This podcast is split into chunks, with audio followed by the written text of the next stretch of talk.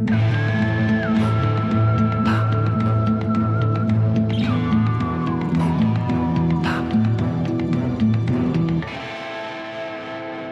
Robert. Na, ich hoffe, es geht dir gut. Ja, wir sitzen zu Hause heute im Remote, weil äh, es ist eine lustige Sache passiert. Ich war beim Kino ähm, und zwar beruflich und habe dann hinterher eine Mail bekommen, obwohl es 2G plus war mit Test, dass äh, sich wohl eine der beteiligten Personen da äh, Corona infiziert hatte. Und deswegen muss ich mich jetzt hier in Quarantäne quasi begeben und äh, möchte nicht, also wer möchte schon, dass Robert Hofmann ausfällt? Niemand. So, ja? das Woran ist orientieren sich die Menschen dann? Deswegen gehe ich lieber auf Abstand. Also heute wieder Remote. Aber dir Leute. geht's gut, soweit. Du hast. Äh, Ja, mir geht's gut. Also ich bin noch relativ sicher. Also was ich ganz witzig fand, in der Corona-App, ja, diese Warn-App, die man hat, wurde mir nichts angezeigt. Na, das heißt Also- lediglich, dass die Person, die nachher sich bei der Pressebetreuung von der Pressevorführung gemeldet hat und gesagt hat, ey, ich habe jetzt übrigens Corona, selbst nicht die Corona-Warn-App verwendet und dort das Testergebnis eingetragen hat. Hm. Du siehst das auch immer. Du siehst immer, wie viele, in der App kannst du gucken, wie viele Meldungen gab es am Vortag. Das sind meist so 7.000, 8.000 bei gleichzeitig 60.000 Infektionen. Das heißt, du siehst irgendwie, dass nur jeder siebte oder achte quasi auch die App verwendet. Äh, die ja, aber geht das denn überhaupt sind. noch? Weil die scannen doch mittlerweile diesen, diesen, diesen Code darauf. Wie? Nee, ich glaube, wenn du ein positives Testergebnis kriegst, meldest du es Ja. in der App und dann werden alle, die in der Nähe waren, benachrichtigt, ey, da war jemand. Ich hatte ja auch schon zweimal die rote Meldung in der App, quasi. Ja. Was für eine Eröffnung. Ja, sorry, nee, ich wollte nur kurz erklären, warum wir wieder zu Hause sitzen. Das ist ja mittlerweile jetzt hier, aber das ist, glaube ich, durch, das lässt sich nicht vermeiden. Deswegen, aber wir, der Ton, man merkt es ja kaum. Es ist, wie es ist. Aber dennoch habe ich ein kleines, nettes, an das Menschen glaubende Trivia für dich am Anfang. Ich habe ja schon mal über Robin Williams gesprochen im Zusammenhang mit Steven Spielberg und Schindlers Liste, dass er immer Stand-up-Comedy gemacht hat für die Crew und äh, Steven Spielberg, weil die Dreharbeiten so sehr deprimierend und an die Nieren gehen waren zu Schindlers Liste. Wusstest du aber eigentlich auch, dass Robin Williams generell ein großes Herz hatte und sich sein, Zeit seines Lebens und seiner Karriere für Obdachlose engagiert hat? Nee, also klar, er hat mal selber einen gespielt in König der Fischer. Aber ne, es gibt ja viele Sch- Schauspieler, die präparieren sich für einen Film Mhm. und dabei lernen sie quasi etwas kennen und setzen sich dann zeitlebens dafür ein. Das könnte ich mir zum Beispiel ihm da gut vorstellen. Er hat zum Beispiel für die, für die Organisation, also Non-Profit-Organisation Comic Relief 80 Millionen Dollar gesammelt, die das Geld zu 100 Prozent umgesetzt hat, um Obdachlosen zu helfen. Das ist natürlich eine stolze Zahl. Aber was ich spannend fand, weil es außergewöhnlich ist, es gab einen bestimmten Punkt, ich weiß nicht ab wann in seiner Karriere, da hat er in jeden Vertrag reinschreiben lassen bei Firmen, für die er engagiert wurde, entweder Filme zu drehen oder Stand-up-Comedy zu machen, dass wenn er Teil des Events ist oder der Filmproduktion, eine bestimmte Anzahl von Obdachlosen auch fest angestellt werden muss durch diese Firma. So hat Robin Williams im Laufe seiner Karriere 1500 Menschen geholfen, von der Straße in Lohn und Brot zu bringen. Und das wusste ich wirklich nicht, ich habe es nochmal recherchiert, es tatsächlich wahr, hat er fest als quasi, wo manche Stars haben, ich brauche dieses Sportgerät oder ich brauche diese Früchte oder das in meiner Nähe, so eine Art Liste des, wie, wie dievenhaft ist man, hat Robin Williams gehabt. Er möchte aber, dass man Obdachlose einstellt. Krass. Wir sollten mal eine Liste, glaube ich, machen mit Schauspielern, denen man nachsagt, super gut zu sein. Also sowas wie Keanu Reeves zum Beispiel, von dem hört man diese Geschichten ja immer wieder. Aber auch vielleicht auch so Schauspieler und Schauspielerinnen, die, die halt Arschlöcher sein sollen. Und da gibt's ja auch eine jede Menge Da von. gibt es, da gibt es richtig viele Geschichten, die Ja, sich ja. darum ranken. Da können wir, glaube ich, auch mal auspacken. Das würde ich mir machen. Da hätte ich, hätte ich Lust drauf. Aber ja, danke für das Trivia. Damit äh, herzlich willkommen zu zwei wie Pech im Schafel, eurem Podcast mit Robert Hofmann und dem anderen Typen. Und David Hein. Liebe Leute, in der vergangenen Woche, es gibt ja immer, ich habe ja schon gesagt, so ganz viele liebe Nachrichten, aber ich hatte das nicht auf dem Schirm. Spotify veröffentlicht ja so, so dieses, man kann gucken, was hat man am meisten gehört ja, und so. ja, ja. Hunderte, hunderte, Hunderte. Nachrichten, Screenshots. Manche, das fand ich richtig krass, da stehen dann drin, wer ist der meistgehörteste Podcast? Da waren wir natürlich bei unseren Zuhörenden oft auf Platz eins Und das waren tausende Minuten, die die Leute gehört haben. Manche hatten bei mir acht oder neuntausend Minuten. Und ich so, warte mal, wir haben 45 Folgen. Im Durchschnitt mal 60 Minuten. Da komme ich vielleicht auf 3000 Minuten, die man hören kann. Wie hast du denn da 8000 Minuten? Ja, ich höre das zum Einschlafen, dann läuft das durch. Und dann höre ich morgens nochmal den Rest. Und dann höre ich es dann nochmal. Also manche hören wirklich auch zwei, dreimal. Zwei, dreimal. Das ja, fand ja, ich ja, also d- das war herzallerliebst. Es waren noch lustige Sachen dabei, wo, wo die Mischung so drollig war, weil sie so ihre Top 5 gepostet haben und dann waren wir so zw- zwischen fest und flauschig, irgendeinem Wissenspodcast und dann wieder Politik oder Bitcoin. Und das, da dachte ich so, okay, das Da siehst du mal, wie weit sich unsere Zuhörer bilden. So. Ja. Verstehst Ja. du? So. Auch viele Nachrichten gab es übrigens zu Sebastian aus der letzten Folge ähm, von Filmstarts, den hatten wir ja zu Gast. Ich glaube, die Leute lieben es eh, wenn Gäste da sind, weil dann die Dynamik nochmal eine andere ist. Äh, mir hatte das letzte Woche wieder sehr gut gefallen. Ich glaube, wir sollten das häufiger machen. Es fragten jetzt auch wieder Leute, wann kommt Hand of Blood? Den haben wir schon ewig versprochen. Wann kommt dies? Wann kommt das? Machen wir auf jeden Ich hatte Fall ganz, auch ganz viel positives Feedback dazu bekommen. Nur einer, der meinte, es macht mich total aggressiv. Ihr lasst euch nicht ausreden. Ich konnte nach zwei Minuten nicht mehr hören. Also eine einzige Stimme hat's, hat's gehasst. Alle anderen ja. haben es wirklich geliebt. David, Ja, wir beide fallen uns so oft ins Wort, dass es mittlerweile schon nicht mehr so richtig. Wir, wir kennen unseren Flow, Mhm. aber sobald ein Gast dabei ist, merkt man, der Gast weiß nicht so richtig, wann soll er jetzt einsteigen, wann muss er sich zurückhalten. Bei Ost zum Beispiel war es ja so, das war lustig, dass, denn Ost hatte hinterher mit mir darüber geredet, also Ost, der Typ, unser erster Gast, der sagte, er hat dann einfach angefangen, lauter, immer lauter zu werden und weiterzureden. Und das war dann so lustige Phasen, wo ihr beide dann einfach übereinander redet. Und ja, das kann man dann auch so machen. Ähm, aber ich glaube, dass der Sebastian hat sich wirklich gut geschlagen letztes Mal. Er hat das toll gemacht, sehr sympathisch und vielleicht hören den ja wieder hier an dieser Stelle. Wir werden heute, wir haben die 45. Folge. Ganz ehrlich, wir haben jetzt 45 Folgen ohne eine Unterbrechung abgeliefert. Hand aufs Herz. Ich wusste am Anfang, das werden wir bestimmt ordentlich machen und wir werden es regelmäßig machen. Aber dass wir 45 Folgen nicht eine aussetzen, hätte ich ehrlich gesagt nicht gedacht. Muss ich mal an der Stelle zugeben. Aber das heißt auch, dass wir wieder Zuschauerfragen beantworten. Denn wir haben das mal gesagt, wir machen, versuchen das mal alle 15 Folgen zu äh, tun und haben aufgerufen auf Instagram. Da hat sich wieder einiges zusammengefunden. Das werden wir erst später machen, weil wir natürlich auch wieder darüber reden, was wir zuletzt gehört haben. Aber eine Frage, weil sie wunderschön zu dem passt, was ich danach äh, noch sagen möchte, muss ich unbedingt dir schon mal stellen, David. Mhm. Und Jetzt zwar hat was mit Koro. The One and Only Sophie hat gefragt, auf welchem Level sind David Kochskills inzwischen von 1 bis 10? Meine Kochskills sind auf, na, also ich bin auf null gestartet und habe mich mittlerweile auf eine gute 0,1 vorgearbeitet. Ich kann eine kurze Geschichte erzählen. Ich habe am Anfang dieses Jahres hatte meine Freundin Geburtstag und ich wollte ihr, ich dachte so, ey, ne, man freut sich ja dann auch über nicht so über materielles Zeug, so, sondern man möchte ja auch, dass der andere was macht, wo er über seinen Schatten springt. Also dachte ich, koche ich, weil da weiß sie, das mag er nicht. Also habe ich Nudeln gekauft, so schwarze Linguini oder so waren das. mit Sepia, dachte- also mit Tintenfischtinte ja, ja, eingefärbt. genau. Und ich dachte so, oh, das ist so ein bisschen fancy. Dann mache ich so eine gelbliche Soße dazu, hatte dann so ein Pesto mir aus dem Glas gekauft und habe dann diese Nudeln gekocht. So und dachte so zehn Minuten, ne, das kennt man ja. Das Problem war, das waren Eiernudeln. Und dann kamen sie an, ich hatte schon alles vorbereitet und Eiernudeln zerkochen halt einfach. Äh, ne, die sind, die darfst du nicht länger als, ich glaube, eine Minute, drei Minuten oder so im Wasser Ach, lassen. du hattest frische Pasta, keine getrocknete Pasta. Exakt. Wie lange hast du Und- sie ins Wasser geworfen? Ich 10, 15 Minuten Na, oder das, so. das machst du mit. Das war ein wahnsinniger Batzen aus Teig, der, äh, also es war ungenießbar. Es war nichts mehr zu machen. Also sind wir beide nochmal los und haben nochmal Spaghetti geholt, haben dann festgestellt, der Pesto schmeckt auch nicht und haben dann einfach eine Käseplatte gemacht. David, Das sind meine Kochskills. also erst einmal gut, dass du dich traust. Schade, dass es nicht geklappt hat. Aber für dich, David, sag ich jetzt folgendes. Wir wechseln rein in die Werbung. Rein in unseren äh, eigentlichen Part, David. Was hast du denn zuletzt gesehen? Ich habe recht viel gesehen. Ich war nämlich auf dem 14 Films Around the World, so heißt es. Es ist ein Festival, das ist hier in Berlin immer im Winter und da zeigen die dann ganz viele Festivalgewinner, die sich äh, aus Cannes, aus Sundance, aus Tell You Right, also so diese ganzen Sachen, die schon liefen. Und da habe ich mir natürlich ein paar Sachen zusammengeschrieben gehabt, die überall schon funktioniert hatten. Ich habe jetzt geguckt, A-Hero, das Mhm. ist der, ähm, der Gewinner des großen Preises der Jury in Cannes gewesen, ein iranischer Film von einem Regisseur, dessen Namen ich nicht aussprechen kann, der aber wohl sehr bekannt ist, hat den Film A Separation gemacht, der wohl sehr gut äh, sein soll. Ich habe ihn leider nicht gesehen.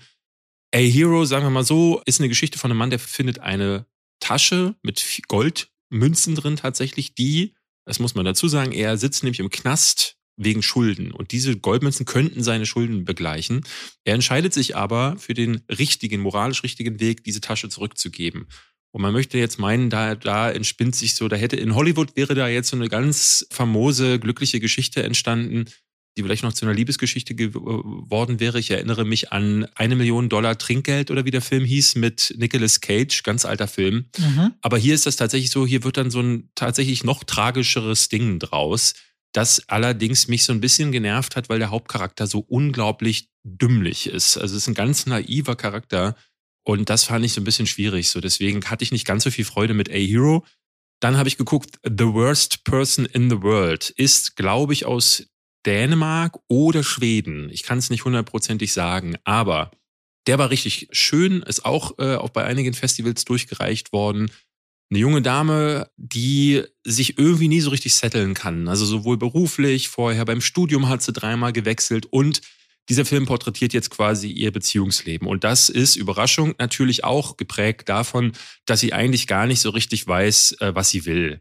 Und das siehst du bei ihrer Männerwahl und wir folgen ihr quasi in eine Beziehung, die sehr glücklich scheint. Dann trifft sie aber einen anderen Mann kennen, der auch in einer Beziehung ist und beide verlassen ihre Partner füreinander und äh, daher kommt so ein bisschen dieses Worst Person in the World und das ist ein Film, ist typisch so für so diese nordischen Filme, die auch sich wieder weigern, so ganz knallhart romantisch zu sein. Vorher war es ganz witzig beim äh, Festival, der gibt's ja immer so eine Anfangsrede vom Festivalleiter und der verglich das dann so mit lustigen englischen Komödien wie Notting Hill oder wie heißt der andere, der immer zu Weihnachten kommt?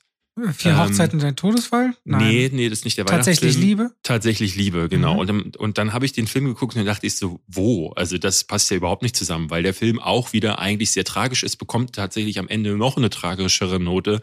Aber er funktioniert. Hat mir gut gefallen, habe ich dreieinhalb Sterne auf äh, Letterbox gegeben.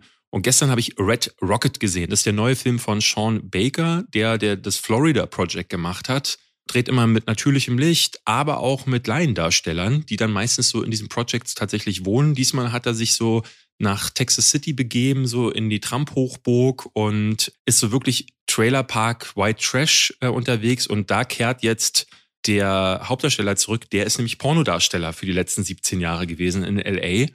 Äh, berichtet die ganze Zeit davon, was er so gemacht hat und wie viele Awards er bekommen hat, ist aber eigentlich der übelste Loser, der jetzt wieder bei seiner Ex-Frau einziehen muss und eine ganz, ganz liebenswürdige Nummer, die durch großartige Darsteller, also auch wieder gedreht mit Laiendarstellern, aber die Hauptdarsteller sind es nicht. Und der Hauptdarsteller Rex Parker ist, oder, oder Simon Rex, oder ich weiß gar nicht, wie der hieß.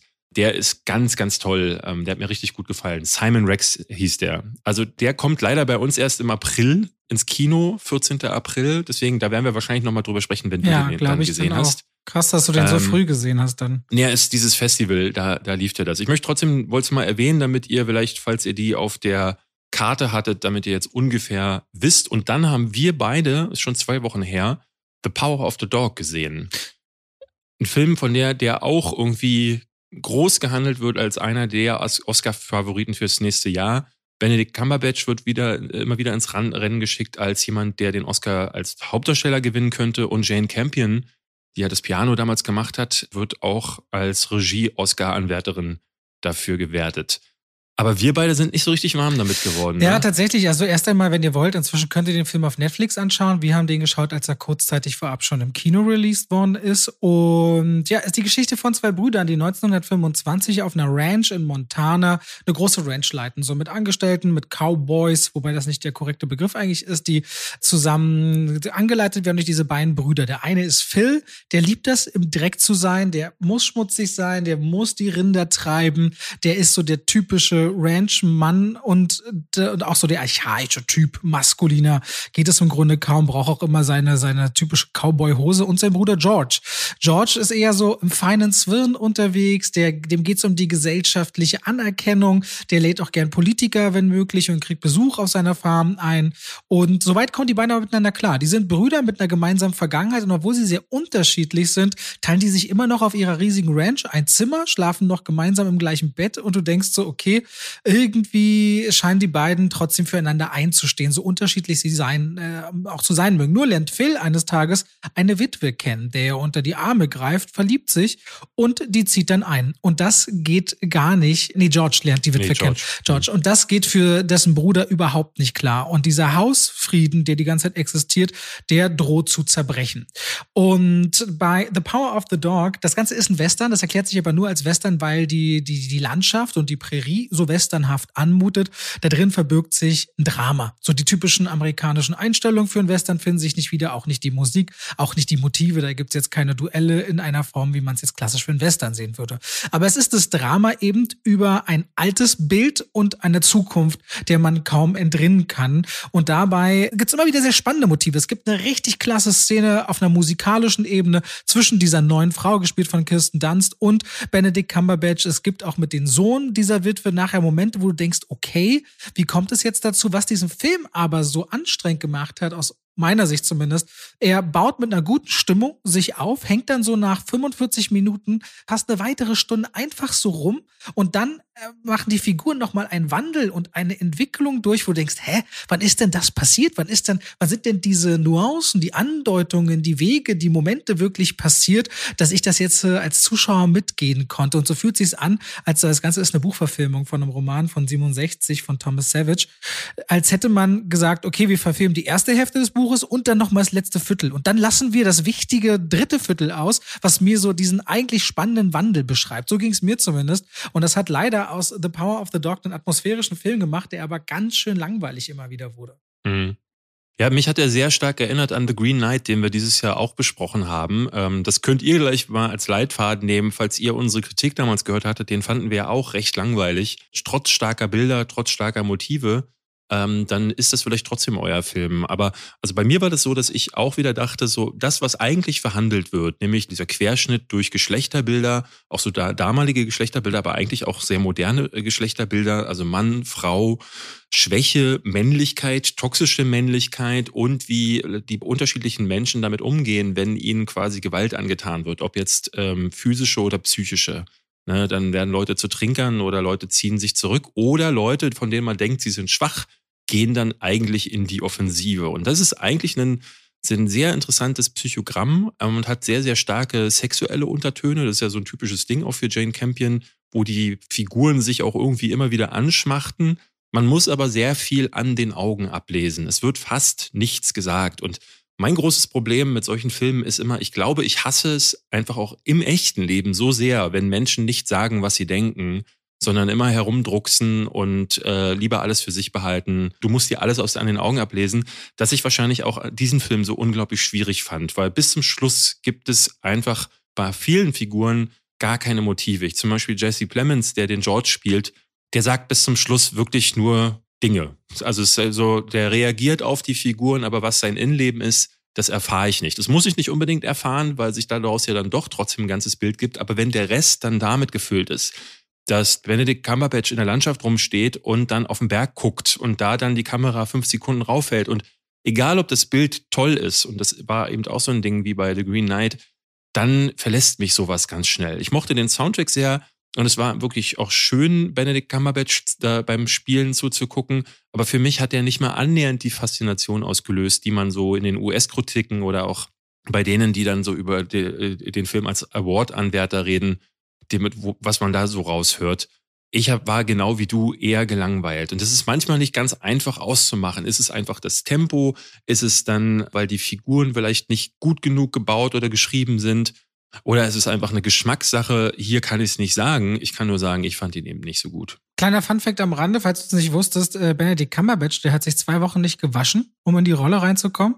Gut. Hat mit Kirsten Dunst, äh, die haben beide am Set nicht miteinander geredet, die ganzen Dreharbeiten über, oh um da dran zu sein. Und Jesse Plemons und Kirsten Dunst sind tatsächlich im wahren Leben auch ein Paar und haben zwei Söhne. Ach, das wusste ich gar nicht. So, das waren ja noch die Fun Facts, mit denen ich manchmal gern meine Kritiken befülle und ich finde es immer ganz gut, das manchmal mitzunehmen. Noch so als, als kleine Hintergrundinfos. Benedict Cumberbatch hat übrigens angefangen, für seine Rolle auch Kippe zu rauchen und hat sich bei den Dreharbeiten dreimal eine Nikotinvergiftung geholt.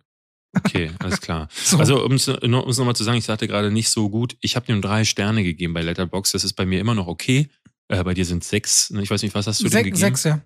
Ja, das ist ja immer noch besser als viele, viele andere Sachen, die wir dieses Jahr besprochen haben, aber eben leider nicht so gut, wie wir es dachten. Ja, das ist ja auch immer so ein bisschen gegenüber der Erwartungshaltung, was man dann auch formuliert. Ich kann mir auch manchmal erklären, warum internationale Kritiken den Film jetzt so wahnsinnig gut finden. Hier kann ich es nicht so richtig. Und würde der Film jetzt mit Oscars gesegnet werden oder einigen, Ich könnte es nicht richtig, ich könnte es nicht nachvollziehen. Also selbst Benedict Cumberbatch, ne? Ähm, also gerade wird ja Bill Smith als der große Favorit gehandelt, aber Benedict Cumberbatch, äh, Cumberbatch ist wirklich nur einer danach. Andrew Garfield ist für mich für Tick Tick Boom schon alleine besser. Ich habe noch nicht jetzt mir ja. die Performances angeguckt, aber oder auch wenn sie ein Dings hier aus The Harder They Fall als Hauptdarsteller nehmen würden. Also da ist jetzt Benedict Cumberbatch ragt für mich nicht heraus.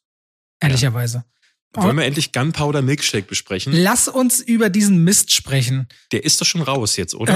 Ähm, 2. Dezember, ja, der ist raus. Der ist Den raus. könnt ihr euch schon angucken. Wir hoffen, ihr habt noch nicht. Carrie Gillen und Lena Headey spielen Mutter und Tochter.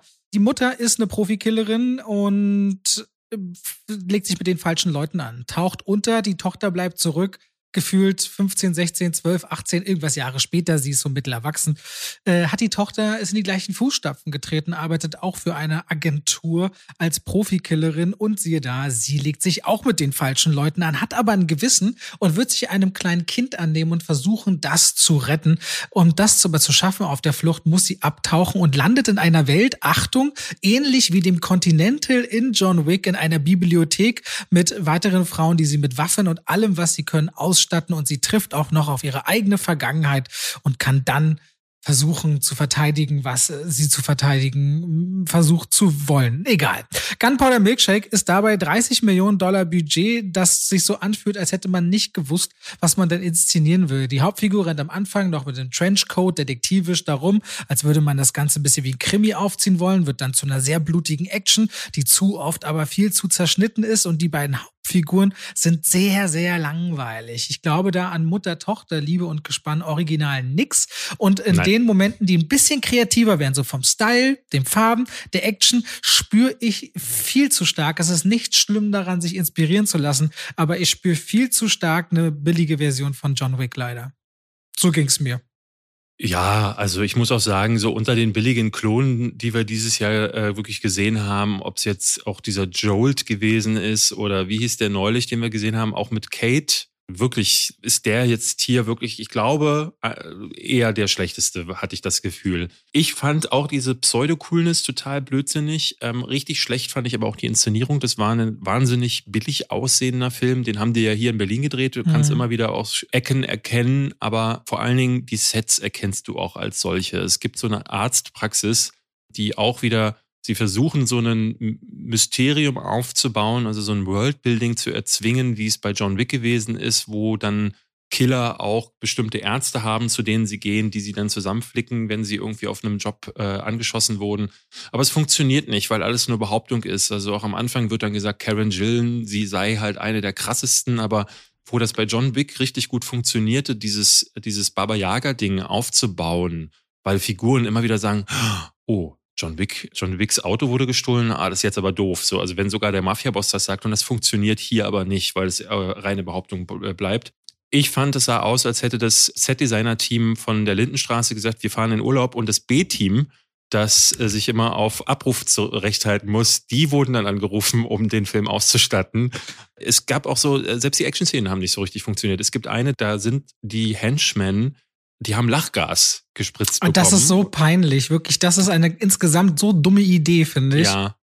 Und sie wiederum äh, ist in der Situation so halb gelähmt und hat für mich gar nicht funktioniert. Ich weiß nicht, kennst du Shoot im Up noch mit Clive Ja, klar, Owen, Clive Owen und der Möhre. Die Karotten. Die Möhre. Die Karotten. Ich fand den damals schrecklich. Auch mit Paul Giamatti, äh, skurrilerweise, der da irgendwie jetzt schon einen echt schlechten Track Record hat.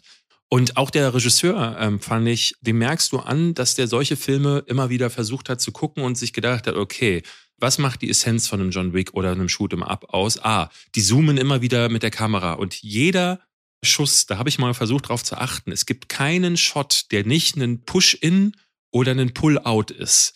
Weißt du, also äh, sprich, die Figuren stehen da und die Kamera pusht so langsam auf sie zu oder sie, sie pullt nach hinten. Also es alles ist ein ständiger Zoom.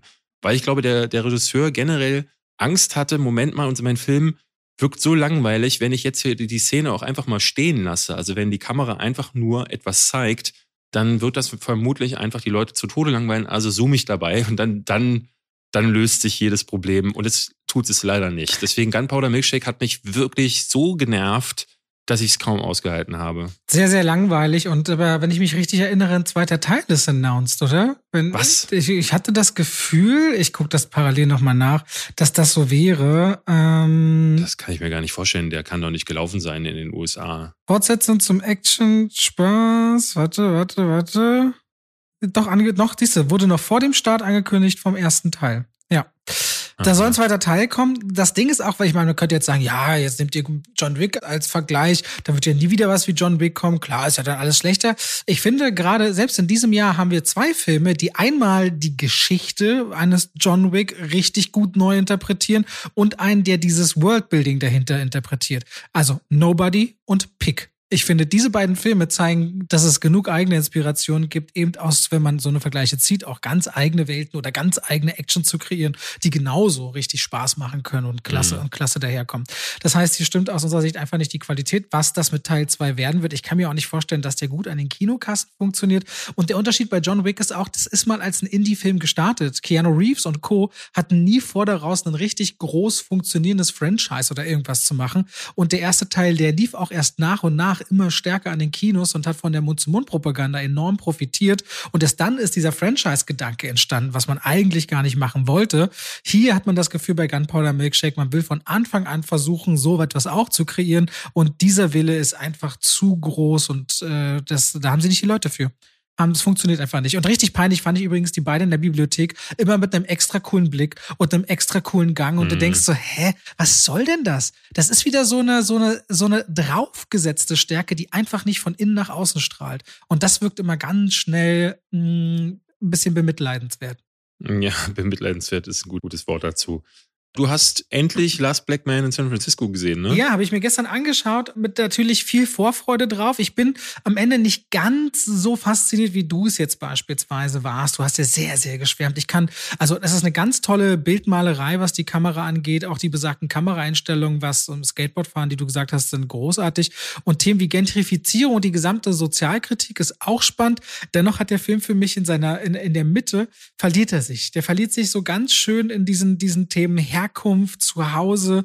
Und ich finde auch die beiden Akteure, Jonathan Mayers, finde ich zum Beispiel viel schlechter als Jimmy Phelps, als den anderen Darsteller. Es gibt eben einen, der so auf seinen eigenen intrinsischen Spuren wandelt und sein Zuhause haben möchte. Das hat alles David schon erzählt. Ich will im Grunde eigentlich nur sagen, man kann sich den auf jeden Fall angucken. Das ist ein ganz toll gemalter, arthausiger Film. Und ich bin aber nicht ganz so gut damit äh, klargekommen wie du jetzt beispielsweise, ehrlicherweise. Gibt's auf, Am gibt's auf Amazon Prime Video in Originalsprache. Arthausig, aber ey, alle Male sehenswert. Nur nicht grandios für mich. Ich finde es aber immer schön, dass wir dann bei den äh, Filmen dann doch immer noch minimal auseinander sind. Also ich glaube, unsere besten und schlechtesten Listen dieses Jahr würden sich schon nochmal voneinander unterscheiden. Wobei du eine schlechtesten Liste machst du nicht. Meine ist jetzt schon gerade fertig geworden. Die habe ich jetzt. Ah, doch, ich äh, könnte eigentlich mal eine machen. Mache ich nicht? ja, eine ich- Mach doch immer eine Flop-Liste des Jahres. Machst du? Ja? Ja, weiß ich gar nicht. Ja, da doch. Ja, okay. Da, bin- aber bin ich gespannt. Ich glaube, da haben wir dann immer noch Unterschiede. Pass auf, ich will noch ganz kurz äh, eine New Edition bei mir besprechen. Ähm, den habe ich nämlich letzte Woche gesehen, du nicht, weil du warst äh, literally zu faul. Ich hatte keine Lust auf Corona in der Pressevorführung. Ja, das stimmt. Das ist die Pressevorführung, wo es vermutlich irgendwie was da gab. Nichtsdestotrotz hat es sich gelohnt, zu Licorice Pizza zu gehen. Das ist der neue Film von Paul Thomas Anderson. Falls ihr noch nichts von gehört habt, sucht, schaut euch mal den Trailer an. Übelstes Brett. Dem habe ich fünf Sterne dieses Jahr gegeben. Dem einzigen Film, dem ich das gegeben habe auf Letterboxd. Ich habe noch keine Kritik geschrieben. Was hast denn du Dune gegeben? viereinhalb. Oh. Mhm. Ich hatte lange überlegt, gebe ich dem jetzt auch viereinhalb und dann habe ich aber tatsächlich mal, weil die Leute haben das in den letzten Monaten auch immer mal wieder geschrieben, Mann, komm, gib dir einen Ruck. Warum denn? Also warum denn nicht? Und ich hatte dann echt überlegt, was fand ich jetzt an Licorice Pizza nicht gut? Und mir fällt nichts ein. Also das ist eine Reise zurück. Paul Thomas Anderson geht wieder so ein bisschen ähm, in die Richtung, wo er jetzt schon eine Weile nicht war, nämlich äh, Boogie Nights. Ähm, eine Reise zurück in die 70er Jahre, spielt, glaube ich, im Jahr 1973 und erzählt von zwei Teenagern und alles, was darum herum passiert. Und es äh, ist ein Film, der mich stark erinnert hat, auch nochmal an sowas wie Once Upon a Time in Hollywood, aber besser ist, viel besser ist als das, weil es eine klarere Narrative gibt, weil er die Figuren fantastisch sind. Das ist der Hammer, wie die gespielt sind, aber wie sie auch erzählt sind. Und in den zwei Stunden, die der Film läuft, ähm, und dann so skurrile Figuren wie, äh, es gibt dann Bradley Cooper, spielt dann den Filmproduzenten John Peters, der zu diesem Zeitpunkt damals mit Barbara Streisand zusammen war. Und im Trailer gibt es da schon eine wahnsinnig lustige, lustige Sequenz, wie er dem Jungen erklären möchte, dass sie Barbara Streisand ausgesprochen wird. Und er immer, ja, Barbara Streisand. Streisand. Ja, Streisand. Streisand. Und ich saß auch da und dachte, ich höre keinen Unterschied. Was will er? Aber uns stellt sich dann heraus, Bradley Coopers Charakter ist einfach völlig irre. Und der ist so lustig. Und Paul Thomas Anderson habe ich, glaube ich, nie so witzig erlebt wie in diesem Film. Ich habe mich gekringelt. Es gab Leute, die auch laut lachen mussten bei dem Film. Es gab mehrere Situationen, die waren herrlich skurril und dann immer wieder so, wo man dachte, oh, jetzt kommt hier tatsächlich sogar ein bisschen Spannung auf, aber auch herzergreifend und dabei sieht er aus wie in den 70ern gefilmt. Das muss auf Film gedreht worden sein und wenn sie das nicht getan haben, haben die in der Nachbearbeitung Wunder gewirkt. Die Musik, der Soundtrack, das ist nicht schlecht dran. Ich fand den einfach nur perfekt. Das ist für mich ein moderner Klassiker. Wir werden hier wahrscheinlich noch ein paar Mal drüber reden, weil wir auch das Jahr, Revue passieren lassen. Ich werde in meiner Jahresbestenliste auf jeden Fall darüber sprechen. Der kommt am 20. Januar in die Kinos. Dementsprechend greifen wir gerade hier sehr vor. Aber ich will es schon mal erwähnt haben, Licorice Pizza ist für mich der Film des Jahres und der beste, den Paul Thomas Anderson für mich seit Boogie Night gemacht hat, weil ich äh, selbst sowas wie, äh, na, wie hieß er mit Daniel Day-Lewis, äh, There Will Be Blood, der Blatt bin ich nie so warm mit geworden. Ja, den mochte ich andere. gerne. Den, The Master fand ich auch spannend, ehrlicherweise. Ja, aber ich mochte jetzt zum Beispiel, da komme ich auch jetzt wieder auf den Namen nicht, ähm, den er mit zuletzt mit Joaquin Phoenix gedreht Inherent, hatte. Inherent Vice. Inherent Vice, ja. Der war auch drollig, aber der, der war so ein bisschen, also, ne, der, der, auch der geht, der ging so ein bisschen in die Richtung, muss man sagen. Aber der hier ist besser, der ist runder, die Charaktere sind ausgefeilter, hier stimmt alles. Deswegen, das, das klingt das, fantastisch, da freue ich ja, mich der drauf. Ist absolut, das ist der Hammer. Und da kann ich dann einfach gar nicht mehr. Also warum viereinhalb, wenn ich nicht auch mal die volle Punktzahl gebe? So ist kann. es ja manchmal wirklich, dass man sich fragt, warum, also warum hält man diesen heiligen Gral so hoch? Irgendwer muss es ja verdient haben. Mal die volle ja, ne, weil auch ich glaube, das ist so ein Film, auf den blickt man zurück und wird dann sagen, das ist einer von Paul Thomas Andersons besten. Und bei der Vita, die der hat, ist das eine Aussage. Ich, ich weiß wieder, wieder nicht, würde er dir genauso gefallen, würde euch genauso gefallen. Aber mich hat er voll abgeholt. Mega. Ähm, und alle, die aus der Presseverführung kamen, von denen ich das gehört habe, ähm, sahen das genauso. Äh, auch wenn wir jetzt demnächst alle tot sind wegen Corona. Aber dann ist es wenigstens ein schöner Film, für den ich sterben muss. wir, okay. Ich, wir hoffen alle, dass dir gut geht und du gesund bleibst. Ja. Während du gerade darüber geredet hast, weil ich habe ja so, weil wir wieder die Remote aufnehmen aus dem Arbeitszimmer, gucke ich ja in den Wald bei uns, liefen Wildschweine vorbei. Tatsächlich. So am helllichen mhm. Tag, ziemlich selten. Warum, weiß ich auch nicht. Zwei Wildschweine. Das passt wunderbar zu unserem nächsten Thema. Seven vs. Wild. Ah, darüber reden wir auch noch. Ah ja, stimmt. Okay, ja, wir sind nämlich schon bei 36 Minuten. Ich wollte das kurz erwähnen, weil nur will zumindest erwähnen, falls ihr davon nicht mitbekommen habt, es gibt ein Survival Format auf YouTube von Fritz Meinecke inszeniert und sieben YouTuber Influencer, die im Survival-Bereich oder Sportbereich tätig sind, sind in einem Schwede, in der schwedischen Wildnis werden die ausgesetzt. Sieben Tage die dürfen außer der Kleidung, die sie am Körper haben, nur sieben Gegenstände mitnehmen und dokumentieren dann mit GoPros und so, wie sie überleben. Und die ziehen das aber auch komplett ernst auf. Und inzwischen, zu dem Zeitpunkt, wo wir aufnehmen, sind neun Folgen raus. Wenn es, glaube ich, online geht, zehn Folgen raus. Die, die Folgen haben alle zwischen viereinhalb und zweieinhalb Millionen Klicks. Das ist irgendwie sehr schnell ein Riesenerfolg geworden. Und ich muss sagen, ich und Gina, also meine Frau und ich, wir suchten das regelrecht durch und fragen uns, was würden wir dort machen? Survival-Formate haben ja zumindest auf internationaler Ebene schon lange so eine gewisse Hochkonjunktur, aber in Deutschland hat sich das anscheinend keiner so richtig mal angenommen, auf eine ernsthafte Art und Weise durchzuziehen. Und ich muss sagen, es fühlt sich sehr authentisch an. Ich bin sehr gespannt, wo das noch hinführt. Du und du hast ja also unabhängig davon, hast ja auch gesagt, du findest das super. Ich habe es euch geschickt tatsächlich, genau. Ich weiß nicht, ob ihr es vorher schon gesehen ja, hattet. Ja, ja, ja, da waren wir gerade, da hat dann gerade angefangen damit. Ah ja, ich, ich habe irgendwie ähm, das, wie viele das, glaube ich, mitbekommen haben. Leute haben rea reagiert drauf und ich klicke auf Reactions nicht. Aber das wurde mir dann so häufig angezeigt, auch mit so Titeln wie Das ist krass oder Wir sind Fans, dass ich dann halt auch äh, dachte, ach, naja, guckst du dir die erste Folge mal an, hab dann da noch so durchgeskippt und dann aber schnell gemerkt, oh, da bleibt man ja hängen. Ich muss sagen, mich hat's mittlerweile verloren. Ich habe jetzt zwar bei allen Folgen nochmal reingeschaut, aber ich, ich skippe dann wild durch, weil ich wirklich auch denke, gut, 40 Minuten ist jetzt noch das, zählt zu den kürzeren Folgen. Es gab auch so anderthalb Stunden fast.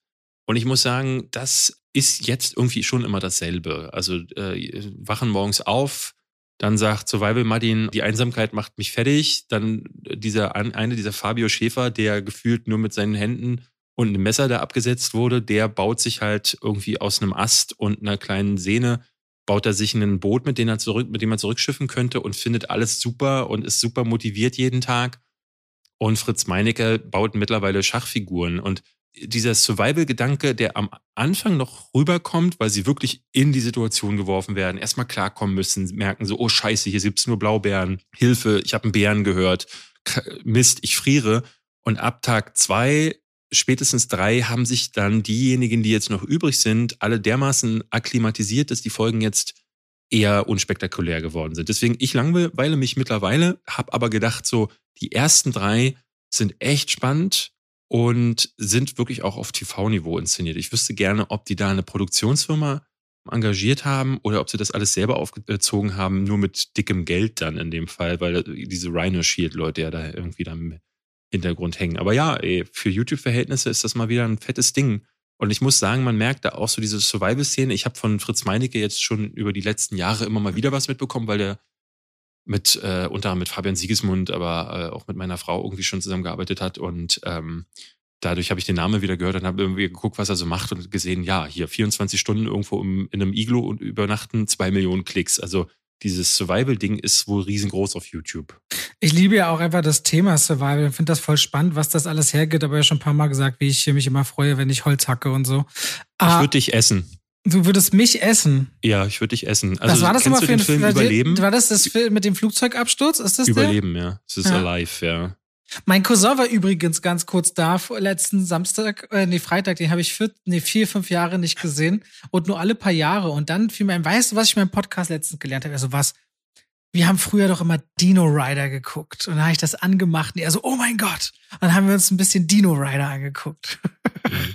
Ich habe Überleben tatsächlich vor einem Jahr erst gesehen. Wieder. Ja. Ähm, der, ich glaube, Ethan Hawke hat da mitgespielt. Echt, und so ja? ein paar, ja, so die junge Garde war da so drin so zu sehen. Schöner Film, immer noch. Ich glaube von Frank Marshall. Aber ich merke im direkten Vergleich zu Seven vs. Wild zum Beispiel auch, dass auf Amazon gibt es ja jetzt diese Celebrity Hunter. Da habe ich gestern mal reingeschaut, wo dann so die Klitschkos und Axel Stein und Kida Ramadan und andere fliehen durch Deutschland und werden von professionellen Facial Recognizern und Kriminalisten und so gejagt durch Deutschland. Mhm. Und da merkst du aber anhand der Kameraeinstellungen alles, wie viel davon, zumindest für mein Empfinden, gestellt nochmal gedreht ist und unecht wirkt. Und das ist Seven vs. Wild nicht. Das wirkt nicht unecht so. Und das, ja. äh, sowas Authentisches mag ich gerne. So, jetzt kommen wir mal zu den Fragen vom Publikum, würde ich sagen, ja, David. Würde ich auch sagen. Ich habe gepostet, du hast gepostet, es gibt viele, viele Fragen. Willst du ja. anfangen? Soll ich anfangen? Mach du mal. Alraune fragt, hat David endlich Coco gesehen? Coco hatte ich doch schon gesehen. Achso, den wollte ich nochmal gucken, ja, ne? Ja, ja. nee, habe ich nicht gemacht. Ich bin gerade dabei, Animes zu gucken. Weil wir hatten ja hier mal gesagt, dass wir äh, auch mal über Animes reden wollen und ich habe jetzt auf meinem Kanal auch angekündigt, ich schaue mir einfach die ganzen Zuschauertipps mal an und da bin ich gerade dabei. Habe mir oh, diesen wow. Tokyo Godfathers angeguckt die Tage und Nausicaa und hole jetzt alles nach, was ich da an Tipps bekommen habe. Das ist fleißig. Sie, sie fragt übrigens gleich noch hinten dran, welcher Film sollte als Lego-Set verewigt werden und welche Szene daraus? Äh, Lego Braindead ist für mich ein klarer Favorit und zwar die Rasenmäher-Sequenz aus Braindead. Lego Braindead Rasenmäher-Sequenz. Okay, ich hätte gerne. Jetzt wirst du, jetzt sitzt du da, weißt nicht, worüber nicht ich rede. Genau, ich hätte, aber das ist halt. Ich hätte gerne das Auenland, also Hobbiten aus Herr der Ringe. Ich mag diese ganze Anfangssequenz, als Gandalf da ankommt, diese Berge, diese Häuser. Ich glaube, das ist richtig schönes Material, um so eine Landschaft zu bauen. Das fände ich in Lego richtig toll. Ja. Wenn ich es mir aussuchen dürfte. David Level Up Jim fragt, derzeit wird in Hollywood extrem viel auf Diversität gesetzt. Glaubt ihr, dass das ein Mitgrund für viele schlechte geschriebene Filme ist? Also ich glaube nicht. Ich glaube, dass Diversität auf Diversität zu achten oder einen Film diverser zu machen, erstmal auf gar keinen Fall einen schlechteren Film macht, im Zweifelsfall sogar eher einen besseren, weil dann auch mehr Leute irgendwie inkludiert werden ich glaube, es wird immer dann ein Problem, wenn deine Geschichte sowieso äh, auf sehr wackeligen Beinen steht und du die dann noch äh, eine Agenda wegen irgendwo hindrehen musst.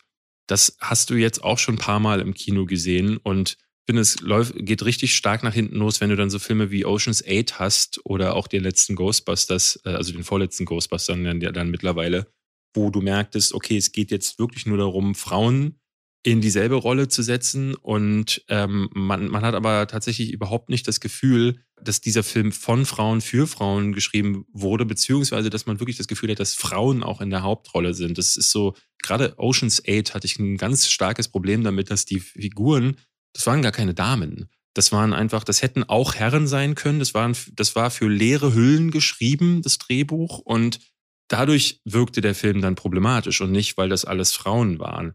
Ich finde ja, vor allem vor fast, noch, fast noch schlimmer, war ganz kurz, Entschuldige, weil da, also bei Ocean's 8 war ja auch das Teil so schicke Kleider und Bling Bling. Es wurde ja, wenn dann auch noch mit so, also um es äh, quasi ein bisschen weg von der Hülle zu bewegen, mit so dumpfen Klischees aufgefüllt ja. hier und da.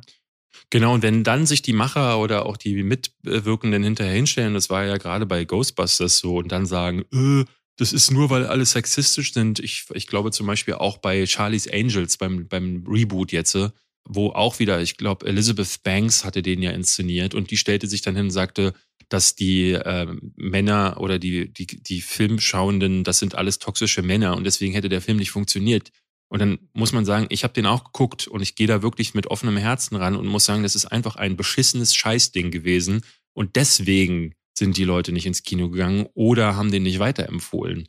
Und das ist leider das, das häufigste Problem. Ich glaube aber nicht, dass im Drehbuchprozess ein Film schlechter wird, weil er diverser wird. Das ist Quatsch. Ja, da hast du im Grunde aber alles gesagt, was ich auch so unterschreiben würde. Deswegen ich das jetzt einfach nicht wiederhole an der Stelle. Das für dich in Ordnung? Es ist super in Ordnung. Fahrt ihr auch zu Filmfestivals außer der Berlinale? Wenn ja, habt ihr einen Favorit oder gibt es eins, zu dem ihr unbedingt fahren wollt? Ah ja, ich würde tatsächlich schon ganz gerne mal, weiß ich nicht, ich, ich war noch nie in Cannes. Ich würde gerne mal auf so eine Cannes-Party dann auch danach gehen. Aber eigentlich Nee, es gibt, also der Filme wegen würde ich es machen, aber nicht des Festivals wegen. Also ich, mich interessiert jetzt nicht, wie es dann bei, äh, was weiß ich, beim Toronto Film Festival abläuft oder so. Ich glaube, du kannst da halt sehr früh sehr krasse Sachen sehen. Da hätte ich Bock drauf. Ja, und ansonsten, wo wir waren, du hast gerade gesagt, du warst beim 14 Films Festival oder du hast mhm. äh, Fantasy Filmfest bin ich häufig. Genau, Berlinale war ich. Ich war im Dubai International Film Festival einmal, aber ansonsten bin ich jetzt auch nicht, weil die Filme früher oder später oft gerade zu Festivals auch dann hier der Presse relativ zeitgleich auch gezeigt werden. Das ist dann immer nicht so, weiß ich nicht, reizvoll. Wobei ich grundsätzlich Toronto hätte Bock, wir Nordamerika und Kanada und so und Sundance wird mich Tribeca, glaube ich, ist vielleicht ganz spannend. So ein bisschen kleiner, aber in New York. Ich glaube, das könnte halt auch spannend sein. Aber so richtig wohin müssen tue ich nicht. Venedig finde ich eigentlich auch noch immer ganz spannend. Da habe ich das Gefühl, wenn immer mal wieder Filme prämiert, das, also ich habe das Gefühl, Venedig wächst als Festival von der Bedeutung her in den letzten Jahren. Das wäre ja. vielleicht noch spannend. Ich habe noch eine Frage bekommen und zwar, welcher Film war für euch dieses Jahr die größte Enttäuschung? Welcher hat euch positiv überrascht von Nate the Wise? Ich glaube, super positiv überrascht war ich tatsächlich von Free Guy. Das war der Film, wo ich es am ehesten gemerkt habe. Ich glaube, das habe ich ja immer mal wieder, dass ich so kleine Überraschungen erlebe. Auch Shang-Chi hätte ich nicht erwartet, dass der mir so gefallen hat. Und auch Ghostbusters, muss ich sagen. Ich habe nicht erwartet, dass das äh, ein derart starker Film wird. Ich glaube, meine größte Enttäuschung war es ist immer schwierig, so im Blockbuster-Kino werde ich fast nicht enttäuscht, aber bei ähm, Godzilla vs. Kong, da war ich schon schockiert. Da habe ich nicht damit gerechnet, dass das nach King of the Monsters so eine Gurke wird. Und den fand ich erschrecklich. Also Ghostbusters war für mich wahrscheinlich auch die größte Überraschung, so im positiven Sinne. Also ich muss sagen, Tick, Tick, Boom damit habe ich überhaupt nicht gerechnet, dass da so ein Film, der mich so krass erwischt. Das ist ja ganz, ganz kürzlich gewesen und große Enttäuschung. Ich bin dann immer so, ich fällt es manchmal schwer, mich an Müllfilme zu erinnern. Und ich habe dieses Jahr keine Liste mitgeschrieben. Ich weiß nicht, meine Frau macht das immer. Machst du das, David? Immer schon direkt deine Top 10 und, und, und Flop 10 aufzufüllen, wenn du aus dem Kino kommst zum Beispiel? Naja, dadurch, dass ich ja Letterboxd auch wirklich täglich ah, update, da, siehst du das dann, ja. da sehe ich natürlich, was habe ich wann ja, gesehen, ja. kann da einfach auch am Ende des Jahres durchscrollen, aber ich fülle auch die Worst- und Best-of-Liste immer frisch an. Also, Dadurch wissen äh, die Leute, die jetzt mir folgen, schon seit ein paar Tagen, dass ich Licorice Pizza da jetzt äh, mit reingetragen habe. Ist auch mal lustig. Also einige scheinen da wirklich mit F5 da zu sitzen und zu gucken, was hat er jetzt wieder geändert und sehen dann gleich in den Listen, denn das siehst du da nicht so konkret, was, wie, dass die Listen geupdatet wurden. Ja. Und da sind die dann trotzdem auch immer ganz schnell dabei. Ja, spannend. Und bei den schlechtesten Filmen, ey, ich müsste jetzt meine Listen durchgehen. Ich kann mich so schlecht an schlechte Filme erinnern. Ich weiß nur, dass ich dieses Jahr das Gefühl. Aber es geht ja eigentlich um einen Film, der von wo dem ich du mich dachtest, freute und der genau, dann aber, der dann aber, der dann aber nicht, der nicht konnte. Ich kann ja parallel noch mal kurz drüber schauen und gleich zwischenrufen. Du kannst ja noch genau. eine Frage der Wahl schon mal. Ich habe noch die Frage: Was ist eure Meinung zum besonders überbordenden Patriotismus, besonders im amerikanischen Film? Schmälert das für euch ein Filmerlebnis? Oder ist euch das egal von Tamias Koll? Also ich muss ehrlich gesagt sagen, ich habe das Gefühl, dass der Patriotismus eigentlich gar nicht mehr im Kino so verhaftet ist. Also klar, es gab so in den 80ern, nach der Reagan-Ära, gab es ja dieses große äh, Ding, wo alle Amerikaner sich gefeiert haben und dann die Chuck Norrises und so groß geworden sind. Das hat sich bis in die 90er gezogen, auch so nochmal so durch, die, durch das, das, die Filmografie von Michael Bay zum Beispiel. Und vor allen Dingen Roland Emmerich, der äh, ne, der Einzige ist, der hier nun wirklich kein Amerikaner ist und gedacht hat, ich drehe da mit der Patriot nochmal auch so völlig auf, aber auch den anderen Filmen, wo die US-Flaggen dann äh, dicke zu sehen waren oder diese furchtbaren Ansprachen in Independence Day. Und ich finde, dass das gerade das US-Kino, ähm, aber wahrscheinlich geht es dem Weltkino da äh, generell so, das passt sich auch ein bisschen an die Gemütslage an der, der Welt oder auch dem des, des Landes. Und die USA hatten halt äh, nach dem Vietnamkrieg ne, im, in den 70er Jahren, das gilt ja so als ihre stärkste Phase, ist auch meine Lieblingsphase des amerikanischen Kinos, die New Hollywood-Ära, die war ja so ein bisschen informiert von der, von der Stimmung, die das Land hatte, ne, diese Zerrissenheit und dadurch wurden die Filme radikaler. Und ich fand, dass 2001 9-11 das Kino sich wieder so gewandelt hat, dass es wieder unpatriotischer geworden ist. Man hätte eigentlich meinen können, dass sich da das Kino wieder zusammenruppelt äh, und sagt so, ey, jetzt feiern wir Amerika wieder. Aber Amerika ist jetzt auch durch gerade, ne, jetzt haben wir die Trump-Nummer auch äh, gehabt und da so zerrissen wie jetzt äh, sind die Länder, wir haben es ja hier, spüren es in Deutschland ja auch, jetzt eben halt äh, durch die Pandemie, sind sie selten gewesen. Und ich glaube, kein Land hat gerade irgendwie außer vielleicht Nordkorea hat gerade einen Grund, sich zu feiern, weil sie verblendet werden oder so. Und deswegen, ich finde, das amerikanische Kino ist gerade überhaupt nicht patriotisch. Null. Ja, das finde ich aber auch, aber das meine ich auch schon seit ein paar Jahren und durch die Pandemie wirkt das auch noch verstärkt. Ich komme mal zurück auf die Frage vorher. Also, ich hatte mich wirklich gefreut, weil ich Trash mag auf Sky Sharks. Das wurde dann halt ein Riesendilemma. Also mhm. auch außerhalb der Filmdarstellung. Und mhm. ich glaube, ansonsten, wo ich gespannt war, was er kann, war noch, und wo das dann wirklich müllig war, Old. Ja, ja. Old. Ja, gut, ich habe da nicht viel erwartet wegen Shyamalan. Ja, aber verstehst schon, also der, das hätte, hätte werden können. Bei Old dachte ich, fand ich die Trailer interessant, dann war es eine richtige Gurke. Ja. Oh, jetzt habe ich jetzt bei dem ganzen Recherchieren versucht, äh, vergessen. Wir, wir wurden gefragt tatsächlich, ich habe die Frage äh, nur im Kopf, deswegen könnte sie jetzt ein bisschen stotterig kommen. Ähm, uns hatte jemand gefragt, ob wir irgendwelche Annehmlichkeiten auch noch bekommen, wenn wir in eine Pressevorführung gehen. Also gibt es da so Goodie-Bags oder so und nee. äh, irgendwelche Geschenkchen oder Vergütungen und so? Nee, gar nicht. Was zu trinken? Also, wir dürfen was zu trinken. Trinken, genau. Wir kriegen ein, ein oder zwei Getränke können wir uns mit reinnehmen ins Kino, aber es gibt auch keine Popcorn oder so. Früher gab es mal wohl vor meiner Zeit noch, auch vor deiner Zeit dann, wohl Frühstück bei den morgendlichen Pressevorführungen und ab und zu in der Winterzeit gibt es Plätzchen. Na, jetzt Richtung äh, Weihnachten und so gibt es dann ja. bei den letzten PV dann auch nochmal so Brezeln und sowas. Ja, ja. Aber nee, ich glaube, so, wenn man sich in die Richtung Goodiebag bewegt, dann könnte die, der Vorwurf der Käuflichkeit schon wieder ganz schnell im Raum stehen und deswegen halten sich da, glaube ich, alle Seiten zurück. Ich glaube, die ja. Journalisten würden es nicht annehmen und die Pressevertreter würden es nicht anbieten. Äh, das, da, Wobei bei, ich weiß noch, eine, das einzige war, bei The Forever Purge gab es diesmal kleine Anhänger. Kleine Sticker, Kleine ja. Purge-Anhänger für den Mantel. Und bei Universal ist es, glaube ich, ab 17.30 Pressevorführung oder 20 Uhr gibt es bei denen auch Bier und Wein, wenn man will. Ja, das ja. weiß ich gar nicht. Ja, also bei den 20 Uhr Dinger mit Begleitung kannst du dich eigentlich auch volllaufen lassen, wenn du es willst. Was mich immer hart stört, weil das neben die Begleitungen manchmal war und dann hast du quatschende Leute in der Pressevorführung. Ja, das stimmt. Grundsätzlich habe ich viele Fragen, sagt Back, uh, the, to Back to the Future, aber kennt ihr eigentlich Koro Drogerie? Hat er geschrieben. Aber kennt ihr eigentlich Koro Drogerie? ähm, nur ganz off-topic, ähm, nicht off-topic, ich habe den Namen bloß nicht mehr. Jemand hatte gefragt, worüber unterhalten wir uns eigentlich, wenn wir äh, nicht Podcast machen, wenn wir nicht über Filme reden? Worüber unterhalten wir uns? Also eigentlich über, über alles Mögliche, was so aufkommt. Also natürlich viel mit Beruf, das lässt sich gar nicht vermeiden, weil sich ja auch viele Dinge bei uns mittlerweile überschneiden. Das, ob es jetzt der Podcast ist, Dann redet man über Termine, die man hat. Ne? Wir sehen uns ja bei den meisten Pressevorführungen. Dann werden wir jetzt immer wieder auch zu zweit angefragt für Sachen. Ne? Also wir haben jetzt schon die ersten Anfragen für erste Projekte im, die gehen bis März nächstes Jahr. Nee, die ähm, gehen ab ähm, März nächstes Jahr. Ja, ja, wobei, wir haben im Januar schon auch eine Sache. Ach so, ja, ja auf jeden Fall haben wir, wir haben das, aber darüber hinaus, glaube ich, viel Familie, Familie, Beziehung. Genau. Da reden wir schon so viel drüber. Ja. Äh, David erzählt mir gerne auch, wenn ihm so zum Beispiel der Flocke, der Hund ans Herz wächst. Auch so Veränderungen. Ich glaube, also während ich das Gefühl, du siehst in den letzten zwei Jahren viele Dinge aus ganz anderen Perspektiven.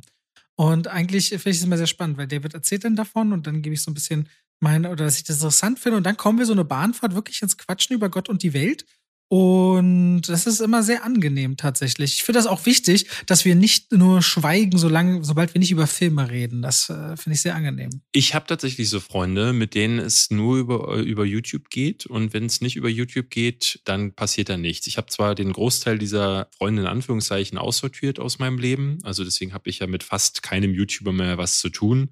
Und die, die noch da sind, sind alles Menschen, mit denen ich mich auch tatsächlich unterhalten kann und wo dann Leute fragen, hey, wie geht's dir? Wo ich aber auch wissen möchte, wie geht's, äh, wie geht's euch? Und habe bei dir so das Gefühl, dass ich wenige Leute kenne, mit denen ich mich so gut unterhalten kann und deren Ratschläge äh, mir auch so wichtig sind. Deswegen, das, äh, da passt aber die nächste Frage ganz gut dazu, wie denn unsere Freundschaft zustande gekommen sei und wie sie durch YouTube nochmal verändert wurde. Ah, das ist ein sehr, ist das gar kein so einfacher Weg, das zu erzählen. David und ich haben uns kennengelernt, das muss das muss so 2011 vielleicht gewesen sein, würde ich sagen. Nee. Nee, nee. 2013 war das, So ich. spät erst, ja. Schon so lange YouTube gemacht. Und David war da auch ein bisschen anders als heute. Er war zumindest sehr forsch. Ich weiß noch heute einen Moment, wo er meinte, lass doch mal was trinken gehen. Und ich bin immer so ein Mensch, das hat David auch kürzlich gemerkt, weil ich ihm das so offenbarte, meinte, ich brauche sehr lange, um Leute an mich ranzulassen. Einfach weil ich äh, brauche viel Zeit und viele Situationen, damit sowas organisch wächst. Und David war sehr forschend, deswegen war ich sehr vorsichtig. Und da haben wir dann am Anfang nicht so richtig schnell zueinander gefunden, aber trotzdem durch äh, eigene zusammen Projekte. Wir haben ja schon mal an einem Tresen Format gehabt, wo wir getrunken und über die Weltpolitik geredet haben, was ich eigentlich sehr lustig fand, äh, damals das zu produzieren und zu machen. Und dann haben wir uns über ein. Ich nicht. Ich mochte das tatsächlich. Ja, ich mochte das leider nicht. Aber das hatte mehr mit mir zu tun als mit dem Format, muss man ah. sagen, weil ich habe mich zu dem damaligen Zeitpunkt nicht gemocht. Und dann haben und das wir, hat auch in der Konstellation nicht so richtig gepasst, fand ich. Dann haben wir uns entzweit aufgrund von ja, mehr oder weniger Aussagen Dritter. Ne? Also Dritte, ja. Dritte haben Dinge verbreitet, die habe ich, äh, muss ich auf meine Kappe nehmen, zu ernst genommen und für zu Ich habe die Tage auch nochmal drüber nachgedacht und dachte, habe nochmal versucht zusammenzubekommen, was war eigentlich der Grund? Und ich krieg es nicht mehr zusammen. Ich, kann, ich krieg's zusammen, aber nicht ohne Dritte jetzt mit reinzuziehen. Ja, ja, ja, und das ja, will ich natürlich nicht machen. Auf jeden Fall habe ich damals zu viele Dinge zu ernst und für zu bare Münze, glaube ich, genommen. Und ich habe dann gemauert. Also nicht bestimmt, nicht reif, den, so würde ich es heute nicht mehr machen, nicht reif, dass die, die Aussprache gesucht und den direkten Kontakt und was mir zu Ohren gekommen sei, ob da was dran sei. Und so ging tatsächlich Jahre ins Land. Drei Jahre, ja. Das war doch auch länger als drei Jahre. Nee, es waren, glaube ich, es waren fast drei Jahre. Äh, und, oder ein bisschen über drei und Jahre. Und dann hat mir, glaube ich, David geschrieben nach dem ersten neuen Godzilla-Film. Kann das sein? Nee, der war 2014, den zweiten Godzilla-Film. Hier auf der Insel. King Kong, Skull, Skull Island, Skull Island. Mhm. Das hast mir eine Nachricht geschrieben und dann ging es relativ schnell. Dann haben wir uns getroffen und gequatscht und dann wurde das langsam so ein bisschen mehr und der Rest, den könnt ihr, äh, dann habt ihr nach und nach in Formaten gesehen. Zuerst haben wir in einem Auto geredet über Filme, dann in einem Kino gesessen zwischen dem Podcast. Aber ja, im Grunde war das so ein Weg des, ähm, ja, wo sich aber jetzt, glaube ich, erst eine richtige, wirkliche Freundschaft aufgebaut hat und nicht am Anfang. Da war der Druck dieser ganzen YouTube-Welt und cool und alle hängen zusammen rum und wir sind so anders als die anderen und 301 der Verein damals. Es waren so alles, die Motive damals waren alles andere als wirklich intrinsisches Interesse, sich kennenzulernen, hatte ich das Gefühl. Mhm. Und David und ich waren, wenn auch, glaube ich, damals nicht wirklich kompatibel gewesen miteinander. Nee, nee. Oder hättest du mir damals erzählt, dass wir beide mal ein Format haben, wo wir uns über eine Stunde jede Woche unterhalten, wo wir das auch miteinander aushalten jede Woche und uns aber auch gerne zuhören und das aber auch so ein ganz easyes Miteinander ist, sodass wir jede Woche das auch hinbekommen.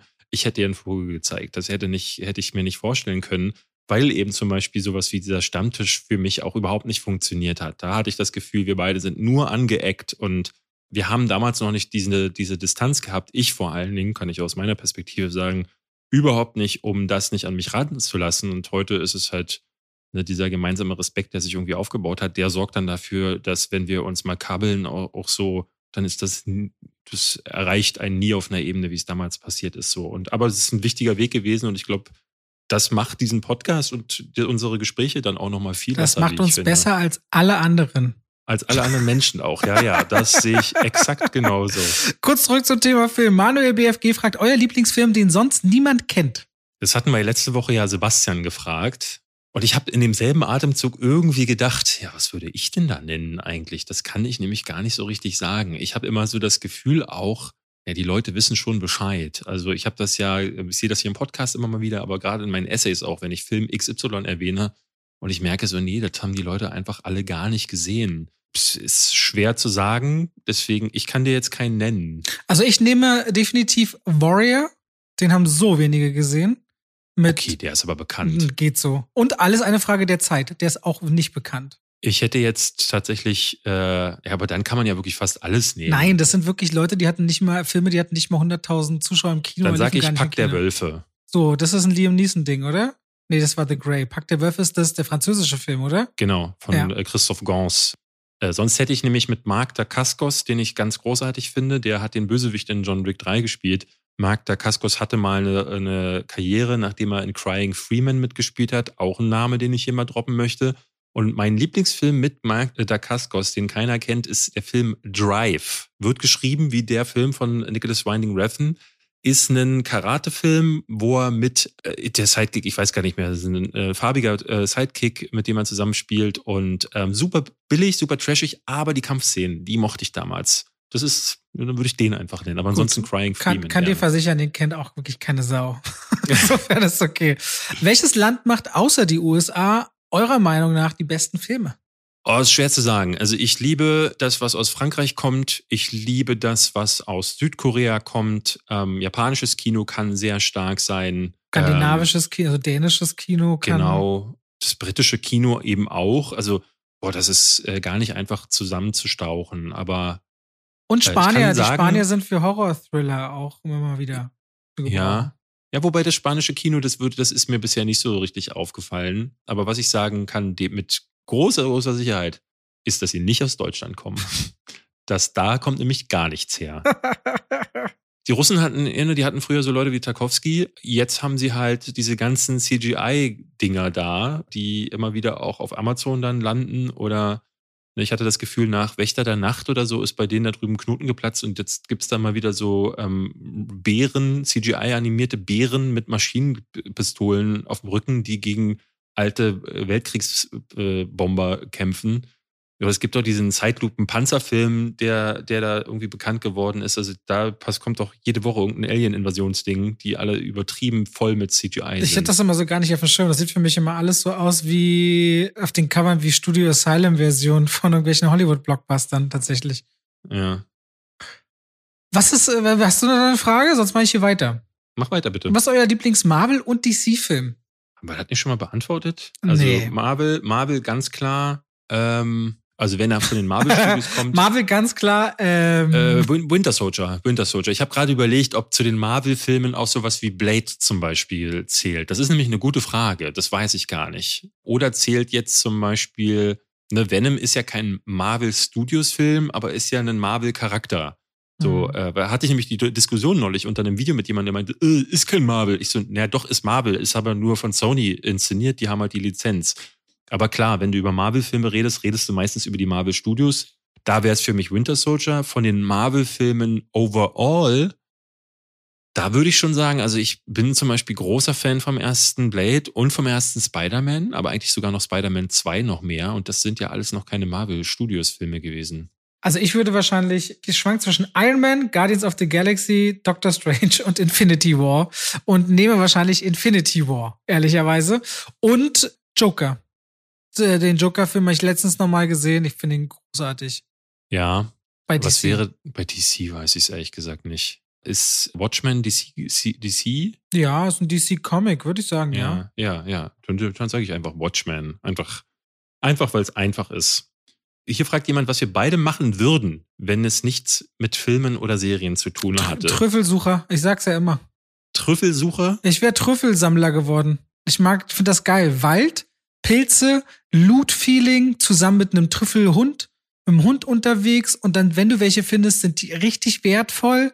Ich denke, ich wäre, und es wäre, ich hätte kein tierisches Leid oder so. Ich wäre Trüffelsucher. Nur darf man die in Deutschland, gibt's wohl ganz viele Trüffel, man darf die aber hier nicht sammeln. Ich habe mich nicht immer beschäftigt damit, warum eigentlich nicht. Ja, bei mir weiß ich es ehrlich gesagt auch nicht. Ich erzähle immer wieder die gerne Geschichte, dass ich fast Blumenbinder geworden wäre, beziehungsweise äh, Florist, weil mein Opa damals, als ich, ich er hatte eine Phase, da habe ich dringend eine Ausbildung gesucht. Und dann hat mein Opa gesagt, weil ich habe bei meinen Großeltern ja gelebt, ich möge doch bitte jetzt in den Videotext gucken, damals vom Fernseher. Also ja.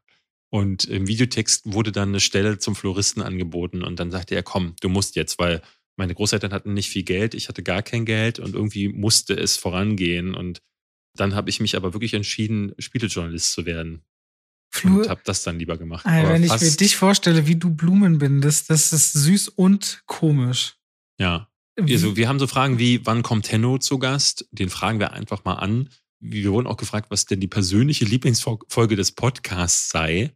Und da muss ich ganz ehrlich sagen, ich kann mich kaum erinnern äh, an die vergangenen Folgen. Ich würde dann wahrscheinlich beide Gastfolgen nennen, weil das sind die, wo mir am ehesten im Hinterkopf geblieben ist, dass wir da eine schöne Zeit hatten. Ja, ich würde ansonsten auch noch, ich finde, wir müssten mal wieder äh, die Ehre äh, zu Weil kommen lassen und Tony Surroundy erwähnen in diesem Podcast. So als. Tony Surroundy.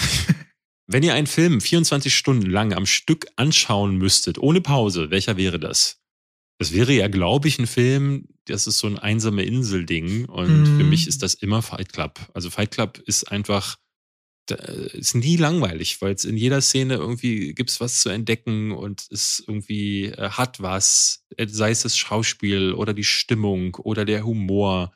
Ich habe neulich erst wieder angefangen und dachte, ich will eigentlich nur die erste Szene nochmal kurz gucken und dann bin ich hängen geblieben und dann lief der die Hälfte des Films durch. Also der oder auch ein Terminator 2 das könnte ich die ganze Zeit gucken. Ich finde das so schwer, wenn man so viel Kram gesehen hat, dass das mir gute Laune macht. Ich weiß es gerade nicht. Ist das schlimm? Kommen wir drauf zurück. So Hier fragt jemand, das weißt du, glaube ich, warum starten Filme im Kino immer donnerstags?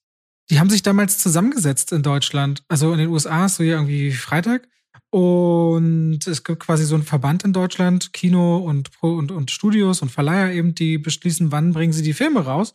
Und der Gedanke war dahinter, wenn sie man am Donnerstag den Film schon rausbringt, können die Leute auf Arbeit und in der Schule und so noch erzählen, ey, der war richtig geil, guckt euch den am Wochenende an. So, es geht darum, die letzte Mund-zu-Mund-Propaganda zu nehmen, statt Freitag den Film zu gucken. Da fällt mir gerade übrigens einer pro Kino und Kinogänger. Ich bin wahnsinnig auf die Besucherzahlen dann von Spider-Man No Way Home gespannt, weil der knackt gerade die Vorverkaufsrekorde. Überall die Seiten stürzen ab von AMC und allen großen Kinoketten, auch in Deutschland. Bei UCI hatten die Probleme mit dem Vorverkauf. Also das Ding wird noch mal richtig knallen. Ich könnte, das könnte einer der erfolgreichsten, also das klingt so, als würde er anderthalb Millionen Dollar, äh, Milliarden Dollar machen oder sowas. Als würde der richtig, richtig steil gehen.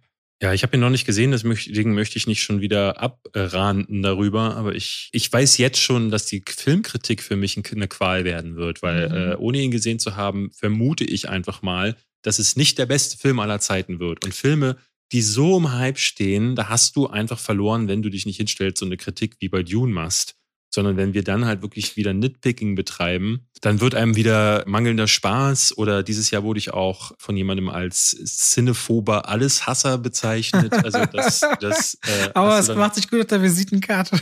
Ja, ja, ja, ja. Aber ich sag dir ganz ehrlich, ich habe richtig Lust auf den Spider-Man-Film. Also kein Scheiß. Ich habe wirklich Bock.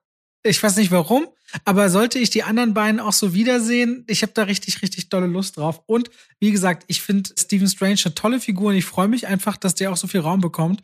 Ich habe da richtig Bock drauf. Ich hätte hier noch, wie beziehungsweise mit welchem Equipment nehmt ihr denn euren Podcast remote auf, falls ihr mal nicht ins Studio könnt? Qualität ist konstant gut. Ich habe hier einen Zoom. Das ist so ein Gerät, in das speise ich das Audiosignal ein von meinem Sennheiser. Äh, Gott, was ist das für eins? Weiß ich ehrlich gesagt nicht. Sennheiser-Mikro auf so einem Standding und das äh, speise ich in Zoom ein und das. Ähm, das steht reicht. vorne auf dem Sennheiser eigentlich drauf, wo du drin sprichst unten. Bei mir ist es das MK4 Digital und das geht direkt an den Rechner und wird mit Streamlabs aufgenommen. Das ist ganz einfach dazu. Dann Kopfhörer auf und da wird dann der Pegel eingestellt und dann haben wir die Tonspur fertig. Bei mir steht E845S. Okay, na gut. Gut. Ähm, wir sollten ihr, langsam zum Ende kommen, Wir sind schon mal ich habe noch zwei, drei Fragen. Okay. Zeit Pictures sagt, äh, könntet ihr eine wöchentliche Filmhausübung einführen? Auf diese Weise könnten gute, neue und alte Filme ausführlich im Podcast besprochen werden mit Spoilern und einem Zeitfenster, in dem sich die Zuhörer vorbereiten können. Wir hatten sowas ja mal überlegt, ob wir uns quasi eine Hausaufgabe gegenseitig stellen, ähm, wo jeder dann so einen Film gucken muss und das könnte man natürlich dann auch auf die Zuschauer erweitern, um dann in der nächsten Folge darüber reden Vielleicht machen wir das einfach mal. Aber ich habe irgendwie so das Gefühl, dass die Leute sowieso ne, sich mit einem Zettel und einem Stift daneben sitzen und viele Filme mitschreiben. Ja, ich man hat dann auch mal viele, viele Leute quasi sich davon inspirieren lassen und die Sachen anschauen. Also der Versuch und der Willen in allen Ehren, ich glaube, scheitert einfach nur allein daran, dass unsere Wochen dann doch immer voller sind als gedacht und wir dann doch nicht noch mehr Aufwand betreiben wollen. Das klingt natürlich immer alles gar nicht so anstrengend, wie wir es machen, aber irgendwie seitdem David auch regelmäßiger, wo ich habe gesehen, seit elf Tagen kein Video auf den Kanal gebracht hat. Aber ich glaube, das liegt daran, dass äh, gerade nicht so die passenden Filme dafür starten. Ist eben alles sehr, sehr voll. Und dementsprechend traue ich uns da nicht die Konstanz zu, das regelmäßig so umzusetzen. Zumal ja auch jede Folge des Podcasts immer voll und lang genug wird. Okay, ich habe jetzt hier noch vier Fragen, die stelle ich jetzt noch. Okay, gut. Welche Musik hört ihr privat? Ich glaube, das wird bei dir recht schnell gehen. Ich ja so wirklich Crossover und ich glaube, bei einigen schüttelt man den Kopf und andere sagen richtig cool. Und da ist außer irgendwie Death Metal und Schlager alles drin. Wirklich. Von Klassik über Swing, über Pop, Hip-Hop, Rap, Motivationsmucke, Soundtracks von Musicals, Coverversionen. Wirklich alles hoch und runter. Ich hatte jetzt wieder so einen Spotify-Rückblick wie ja ihr alle und das war sehr witzig, weil meine Top 5 bestand aus absurdesten Zusammenwerfungen. Also ich hatte meine Top-Band war Seven Dust. Das ist eine alte Heavy Metal oder New Metal Band. Ich habe ja eine Phase gehabt, wo ich sehr viel Metal gehört habe. Mhm. Ähm, jetzt gerade irgendwie versuche ich mich an neuen Limp Bizkit Album, aber das hat auch nur damit zu tun, weil ich in der Zeit halt gerade irgendwie in diese Phase kam, wo ich dann in Rockclubs und so ging. Dann höre ich super viel Elektro. Dann ist irgendwie äh, der Soundtrack von Das Schweigen der Lämmer auf Platz zwei, weil ich halt super viel Howard Shaw höre, der mit zu meinen Lieblingskomponisten gehört. Aktuell super viel Videospiel-Soundtracks für die Bestenliste und so. Und dann hast du dann halt auch wieder so Indie-Kram bei mir dabei. Also das ist wirklich durch die Bank weg, ganz wild auch gemischt. Aber ich würde mich nicht als Alleshörer bezeichnen. Also ich habe immer das Gefühl, das ist nochmal ein großer Unterschied. Also zwischen jemandem, der eine große Bandbreite hat und zwischen Leuten, die sagen, äh, ist egal, was läuft, ich mach's Radio an oder ob ich jetzt im Fahrstuhl stehe und da Fahrstuhlmusik kommt, das macht für mich keinen Unterschied. Okay. Ähm, deswegen, also von Foo Fighters über Prodigy bis zu Rage Against the Machine ist da irgendwie schon auch alles dabei. Okay, gut. Ja. Dann habe ich als nächste Frage Sachbücher zum Film, die besten davon. Ich muss ehrlicherweise sagen, ich habe seit vielen Jahren gar kein Buch mehr gelesen. Ich lese jetzt seit einigen Monaten viele Magazine und will dann anfangen, Bücher, die liegen geblieben sind, zu lesen. Habe mir extra eine Leseecke im Haus eingerichtet auf die ich mich total freue und sie viel zu selten nutze, weil gleich nach dem Podcast gucke ich wieder, weiß nicht, fünf Stunden Haus des Geldes, ein Tag wieder vorbei. Aber ich will gar nicht jammern an der Stelle. Ich lese so wahnsinnig wenig und selbst tatsächlich Davids Buch habe ich nie wirklich ganz gelesen, obwohl das so lange bei mir liegt, äh, was ich, wobei da bestimmt coole Trivia-Sachen drin sind, die ich mir einfach klauen könnte und immer im Podcast vorstellen. Auf jeden Fall. Ähm, ich habe übrigens gerade äh, mit ähm, jemandem, mit dem ich das zusammen machen würde, darüber geredet, dass ich tatsächlich Lust hätte, ein zweites Buch zu machen. Oh. Ähm, und diesmal aber so als äh, richtig schöner Bildband hatte ich tatsächlich, ich will es nicht verraten, was es ist, bevor ich es nicht tatsächlich umsetzen kann, aber Bock hätte ich tatsächlich wieder und diesmal aber so ein bisschen auf eine andere Art und Weise gemacht. Ich habe zwei Tipps, nämlich The Man Who Would Be King, äh, kann ich dir mal zeigen hier, auch damit du es siehst. Da sind vorne Jeffrey Katzenberg, ähm, mhm. Steven Spielberg und ich weiß ehrlich gesagt gar nicht, ist es Eisner, der drauf ist noch? Nee, David Geffen ist es noch ähm, die haben ja damals Dreamworks gegründet. Und das ist die Geschichte von Dreamworks und allem drumheran. Und dann gibt's noch Disney War von äh, James B. Stewart, heißt der Typ.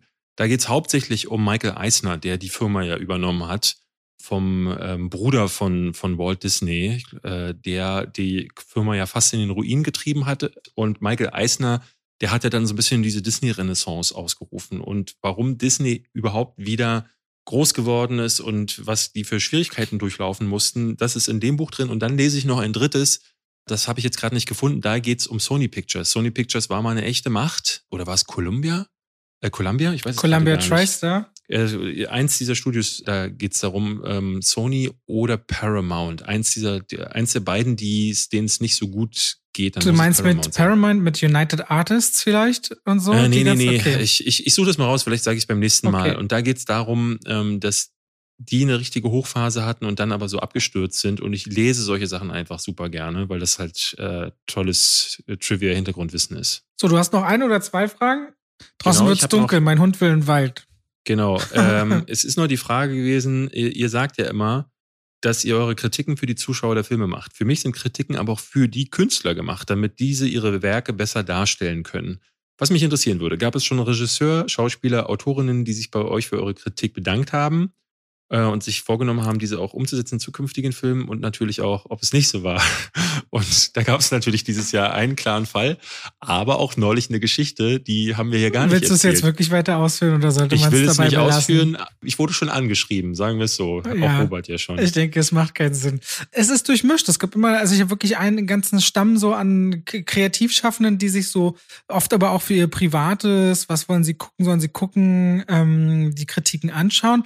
Wenn es dann immer um die eigene Leistung geht, dann ist das immer ein oft nicht objekt, also kannst du schwierig ein objektives Gespräch führen. Bei mir hat sich immer rauskristallisiert, dass es, also je weiter die Leute weg von dem kreativen Schaffen sind, umso besser ist es. Am schlimmsten ist mir über Filme und eigene Einschätzung zu reden, immer mit Schauspielern, Schauspielerinnen konsequent gewesen. Mit Regisseuren ist und es ist oft sehr interessant und am befruchtendsten und spannendsten finde ich es immer mit Autoren. Autoren hatte ich immer das Gefühl, die haben so eine ganz interessante Distanz nochmal auf die Figuren zu gucken und denen tut es auch nicht weh, Dinge zu verändern, nochmal zu überlegen, ganz dolle offen das mitnehmen und wirken zu lassen. Also es ist wirklich sehr, sehr unterschiedlich tatsächlich, mhm. ist meine Erfahrung. Ich hatte neulich mit dem Regisseur geschrieben von Krass Klassenfahrt, den kenne ich nämlich. Und der wollte von mir mein ehrliches Feedback haben. Dann habe ich dem geschrieben, dass ich, was ich dachte, dass ich dem Plot nicht richtig folgen konnte, dass er sehr unglaubwürdig war. Und dann schrieb er zurück, was denn das für Stellen waren. Dem sollte ich dann tatsächlich nennen, was für unglaubwürdige Punkte ich denn hatte. Dann ist er da so ein bisschen drauf eingegangen. Und es war ganz lustig, dann auch diese andere Perspektive mal zu bekommen. Und häufig ist es ja dann auch so ein bisschen so, dass am Set irgendwelche Schwierigkeiten existierten die man dann wahrscheinlich gar nicht, die, diesen Blick hat man gar nicht, diese andere Seite der Medaille. Ja, aber gut, das ist nochmal beim Filmemachen so, dass nicht immer alles glatt läuft und das Publikum sieht nachher ein Resultat. Ich finde es immer schwierig, das passiert ganz oft in Deutschland, mehr als international, finde ich. Äh, das Verstecken hinter Widrigkeiten, wo man sagt, ey, das ist am Ende scheißegal, ihr wollt einen festen Kinoticketpreis dafür haben, dann müsst, mhm. dann müsst ihr sagen, okay, der Film war jetzt ein Drittel schlechter, weil es ein Drittel anstrengender war, nehmen wir aber auch drei Euro weniger an der Kinokasse. Nee, das passiert dann nämlich nicht. So, ihr wollt den vollen Preis, also bringt auch die volle Leistung, also oder das volle Erlebnis. Erlebnis auf die eine oder andere Art und Weise. Und ja. dieses Verstecken dahinter finde ich nicht gut. Also es gab jetzt noch eine letzte Frage und das könnte dann, wir haben lange kein Ranking hier gemacht, deswegen mache ich noch äh, diese Frage. Jemand würde sehr gerne unsere Meinung zu David Fincher hören, ist mein Lieblingsregisseur, und dass wir seine Filme ranken. Ich glaube, da können wir tatsächlich, so viele sind es ja nicht. Wir können tatsächlich mal durchgehen. Ich kann auf jeden Fall sagen, dass ich Mank für mich ganz unten sehe bei ihm. Das war ja sein letzter Film, den er für Netflix gemacht hat. Den fand ich leider gar nicht gut. Mhm. Ich würde ganz oben anpacken. Willst du nicht mal, wollen wir uns nicht von unten hocharbeiten, Robert? Nee, mir fällt es immer leicht, äh, von schlecht nach gut, äh, von gut nach schlecht zu gehen. Also wir können es auch andersrum machen, wenn du möchtest, unbedingt. Dann wäre für mich äh, das nächste wahrscheinlich. Also für dich wäre Mank auch ganz unten? Zodiac finde ich zum Beispiel schlechter als, als Mank. Was? Echt? Ich finde Zodiac als, als einen seiner Schwäche. Also für mich ist es Zodiac, Panic Room und Verblendung sind wahrscheinlich für mich dann die schwächsten, die dann noch kommen. Bei Alien bin ich nicht so drin. Alien 3 habe ich irgendwie keine Leidenschaft, also da bist du. Da kann ich jetzt nichts mit anfangen, ehrlicherweise. Ich habe das nicht, also ja. Hab, ja. Für mich sind leider Mank und Benjamin Button die schlechtesten. Benjamin Button konnte ich nichts mit anfangen. Dann kommt tatsächlich für mich schon Social Network der ich einfach, den habe ich, das ist nicht mein Film. Den hätte ich, ähm, auf Platz, ist, den hätte ich auf Platz drei. Das ist für mich so wie, ähm, wenn jemand bei der Firmengründung von Edeka die Kamera draufgehalten hätte und dann hätte jemand gesagt so, ey, nee, sorry, den Vertrag unterschreibe ich nicht. Und dann hätte dann irgendjemand dramatische Musik eingespielt. Das ist die Firmengründung von Social Network. Das hat einfach, das hat mit mir nichts gemacht. Dann käme dann schon Alien 3 für mich, weil Alien 3 äh, äh, ist gar nicht so schlecht, wie es alle, ihn alle machen, aber es ist natürlich auch kein besonders guter Film. Dann Panic Room, ja, aber den ich auch, ne, viele finden den am schlechtesten von ihnen. Ich finde, der hat auch trotzdem noch Find diese Atmosphäre und diese Stimmung. Girl with the Dragon Tattoo muss ich tatsächlich sagen, ich sehe den häufig schlechter, wenn man, wenn man da ausblendet, dass es bereits Verblendung gibt, dann funktioniert der trotzdem ganz gut. Aber wenn man Verblendung aus Schweden vorher gesehen hatte, dann finde ich, dann ist der halt einfach nur so ein Companion-Piece, was keiner braucht. Dann wäre ich bei, würde ich sagen, Gone Girl. Gone Girl mag ich auch sehr. Äh, dann käme bei mir The Game mit Michael Douglas. Den fand ich damals großartig. Dann bin ich bei Zodiac. Den mhm. mag ich mhm. nämlich sehr. Dann kommt Seven und dann kommt Fight Club auf der Eins. Also Fight Club 7 und Zodiac ist meine Top 3. Ja, ich hätte Fight Club 7 und dann Social Network tatsächlich. Und dann, okay. und dann Game und dann Gone Girl. So. Gut. Haben wir's. Eine Haben Stunde wir's. 22, David. Ja. Nicht schlecht, erstmal gestreckt. Erstmal gestreckt. Ähm, wir kommen jetzt ja in den letzten Lauf, muss man sagen. Ich habe das Gefühl, es werden gerade viele Filme gezeigt, aber wir sehr, wir, uns werden sehr viele Filme gezeigt, die gar nicht jetzt mehr starten, weil wirklich relevant ist jetzt ja nur noch Spider-Man und äh, Matrix haben wir beide noch nicht gesehen, aber wir gucken jetzt morgen, gucken wir King Richard beide. Mhm. Du guckst noch Macbeth, den spare ich mir. Und dann reden wir darüber nächste Woche auf jeden Fall. Aber und dann werden wir auch mal Hintergrund abklären, weil es immer am 9.12. online, das wird dann der 16. Am 23. kann ich es mir noch vorstellen. Am 30. sehe ich nicht, dass wir eine Folge machen, aber das klären wir dann im Hintergrund. Genau. Gut. Bis dann, Bis dann danke fürs Zuhören. Tschüss.